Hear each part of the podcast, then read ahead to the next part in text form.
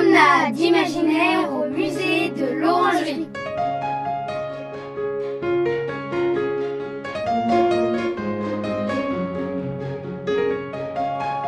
Le goût des choux à la crème.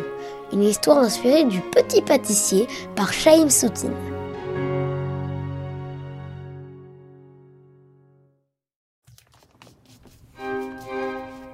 Pas bouger, pas bouger. Mais j'en ai plus qu'assez.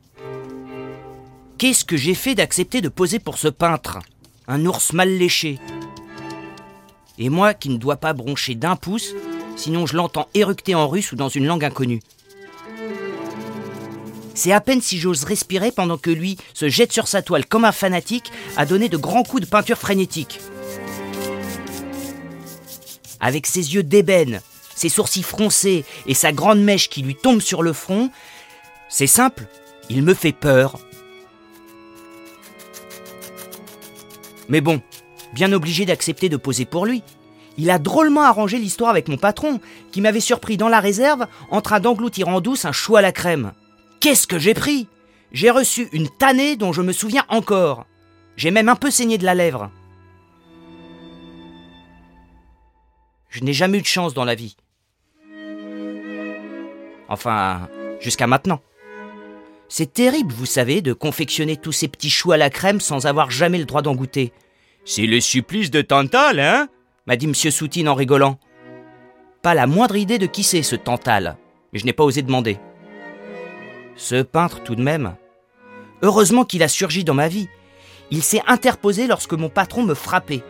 Il a dit qu'il paierait le chou à la crème que j'avais avalé, si rapidement d'ailleurs que j'en ai même pas vraiment profité, et puis après, il a demandé que je vienne poser pour lui, dans son atelier, après mon travail, avec ma veste blanche et ma coiffe. Mon patron a accepté. Je n'avais pas mon mot à dire, mais après tout, j'étais assez curieux d'aller chez un peintre. Et puis moi, qui dois me dépêcher toute la journée, travailler d'arrache-pied, courir partout comme un poulet sans tête, je livre aussi les gâteaux chez les particuliers, ça allait me changer de poser sans bouger. J'étais content. Mince. Une grosse mouche vient de se poser sur le bout de mon nez, mais je dois rester parfaitement immobile malgré tout. Il faut dire que dans l'atelier de M. Soutine, ça sent pas la rose. Il y a sur une table quelques harengs qui brillent comme des lames d'acier, mais qui n'ont plus l'air de la première fraîcheur. Et puis cela fait plusieurs jours que j'y tout à côté un faisan mort. Ces bestioles sont là surtout pour être peintes, j'imagine. Je ne pense pas que M. Soutine les mange après. Enfin, j'espère pour lui. Je ne me rendais pas compte avant comme c'était difficile de rester immobile à ce point-là.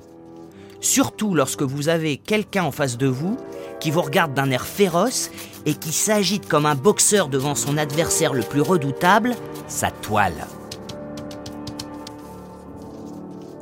D'ailleurs, il aime bien la boxe, Monsieur Soutine, et même le catch. Quand il travaille, il n'ouvre pas le bec. On dirait un type en transe, comme possédé. Mais lorsqu'il fait une pause, ce qui lui arrive pas souvent, il va boire un verre de lait ou une tisane de tilleul parce qu'il a de terribles crampes d'estomac, paraît-il. Alors il me parle un peu. C'est comme ça que j'ai su que lui aussi, il avait été battu quand il était petit. Dans la religion de M. Soutine, qui est juif, on n'a pas tellement le droit de dessiner des animaux ou des êtres humains. Mais lui n'a jamais respecté cet interdit. Un jour même, il a revendu en cachette des ustensiles de cuisine de sa mère pour s'acheter des crayons. Qu'est-ce qu'il a pris alors? Par son père et ses frères. Il a onze frères et sœurs. Plus d'enfants encore que dans la famille du petit poussé. Monsieur Soutine est l'avant-dernier. Et puis, un peu plus tard, comme il ne pouvait vraiment pas s'empêcher de dessiner, il a même voulu faire le portrait d'un beau vieillard. Mais lorsque le neveu du vieux monsieur l'a su, c'était un grand boucher très costaud, il a entraîné le petit Chaim, c'est le prénom de monsieur Soutine, au fond de la boutique et l'a frappé comme plâtre. Un peu comme moi pour euh, l'histoire du chou à la crème, vous voyez? C'est peut-être pour ça que monsieur Soutine a pris ma défense. Quand il m'a raconté ça, je n'ai pas su quoi dire. Puis il a ri. C'est un type assez bizarre. hein. Mais je l'aime bien finalement. Et puis en fait, faudrait que ça s'arrête cette habitude de battre les enfants. Je trouve pas ça normal, moi. Ouf La mouche s'est enfin envolée de mon nez. Ce qui est dommage, pendant les pauses, c'est que je n'ai absolument pas le droit de regarder mon portrait. Pour lui, ce serait un genre de crime. À ma parole, si je m'approche, même d'un pas, il me fusille aussitôt du regard. Je me le tiens pour dit et je reprends ma place comme une momie. En tout cas, il doit bien aimer le blanc, parce qu'il en met beaucoup, sans doute à cause de ma veste immaculée un peu trop grande pour moi. Comme je savais que j'allais poser pour un peintre, j'avais demandé à ma mère de bien la laver. Lui, il est en bleu de travail, couvert de taches de peinture, autant vous dire. Il en a même sous les ongles parce que ça lui arrive de peindre avec les doigts, à la sauvage. Il peint bien sûr aussi avec tout un tas de pinceaux, plus d'une trentaine au moins, et il lui arrive de les jeter par terre au fur et à mesure quand il n'en a plus besoin, tant il est possédé par ce qu'il est en train de créer, et pour ne pas perdre de temps. Sans jamais rien voir, j'essaie de deviner ce qu'il fait.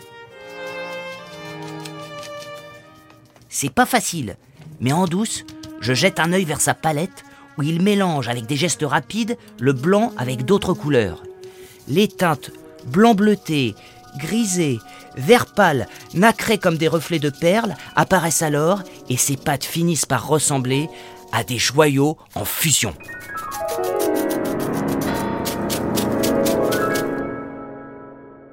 Et quand il est content de ce qu'il fait, il se met parfois à chantonner en yiddish, la langue des juifs, c'est Monsieur Soutine qui me l'a précisé, des airs joyeux ou si mélancoliques qu'ils me mettent les larmes aux yeux.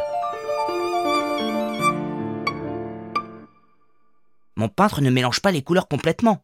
D'ailleurs, il laisse apparaître des filaments colorés, un peu comme dans les sucres d'orge. Hum. Je m'aperçois que je commence à avoir drôlement faim, moi. J'ai des crampes dans les mains à tenir ce petit chiffon rouge. J'ai demandé à Monsieur Soutine pourquoi je devais le tenir comme ça. Il m'a répondu Parce que. Bon, à la fin de la séance, il a quand même bien voulu m'expliquer qu'il m'avait fait prendre la pose d'un roi de France. Charles VII, par Jean Fouquet, qu'il avait vu au musée du Louvre. Ça m'a fait rire. Moi, en roi, euh, imaginez un peu. Après tout, ma petite toque peut faire office de couronne. Et puis, il m'a demandé si j'avais déjà été au musée du Louvre. J'ai répondu que non, il m'a dit que je devrais. Avant de partir, il m'a donné une petite pièce. J'ai été déçu, c'était bien peu. Mais j'ai appris que si Soutine n'était pas tellement généreux, c'était parce qu'il avait été vraiment très pauvre dans sa jeunesse et qu'il avait souvent eu faim. Juste avant de rentrer chez moi, il m'a rappelé. Je me demandais ce qu'il me voulait. Il a été chercher dans un coin de l'atelier un petit paquet qu'il a ouvert devant moi. C'était des choux à la crème. On les a mangés, monsieur Soutine et moi, en silence. Et après, je suis parti.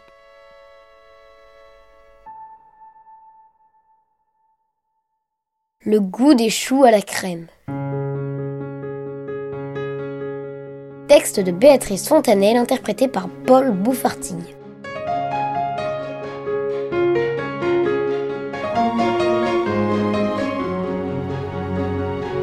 Une coproduction Musée de l'Orangerie et création collective.